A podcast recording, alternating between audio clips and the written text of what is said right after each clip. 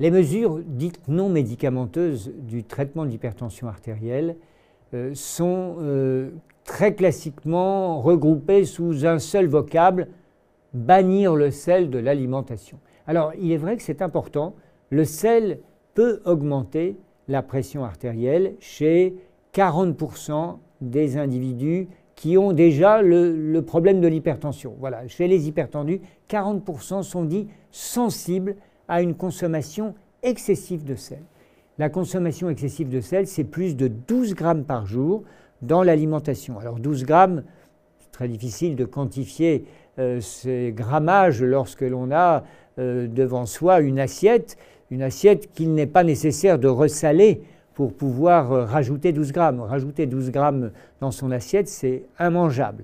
En fait, le sel est caché dans les aliments, dans des aliments qui sont des aliments qui ont besoin de sel pour leur fabrication, le pain, le fromage, ou dans leur conservation, la charcuterie.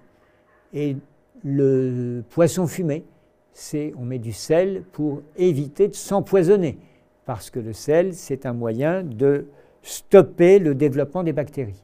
Donc, il faut connaître les aliments qui sont riches en sel caché, et il faut, si l'on est un consommateur excessif de ces aliments et que l'on a une hypertension artérielle, tenter de diminuer leur consommation, leur quantité.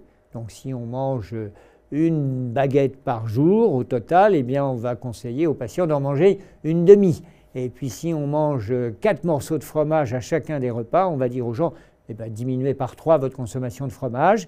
Et puis si on rajoute du bouillon cube, le bouillon cube, c'est très riche en sel, 5 grammes de sel dans un seul cube euh, de euh, bouillon, eh bien à ce moment-là, on va pouvoir de façon très efficace diminuer la consommation de sel et pour un certain nombre de patients, voire s'abaisser la pression artérielle.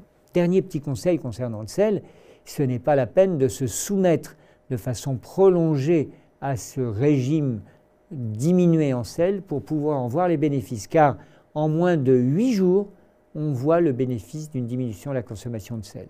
Donc, les conseils sont des conseils de, c'est un sprint. Pendant quelques jours, on va faire un gros effort pour pouvoir diminuer la consommation de sel. On va mesurer sa pression artérielle avec une automesure au terme de ces huit jours et on va voir si on fait partie des chanceux qui sont dits sensibles au sel. Et si c'est le cas, eh bien, on peut espérer ne pas avoir à prendre de médicaments antihypertenseurs et si malheureusement on n'est pas sensible au sel, eh bien il faudra se résoudre à soigner l'hypertension artérielle avec des médicaments antihypertenseurs.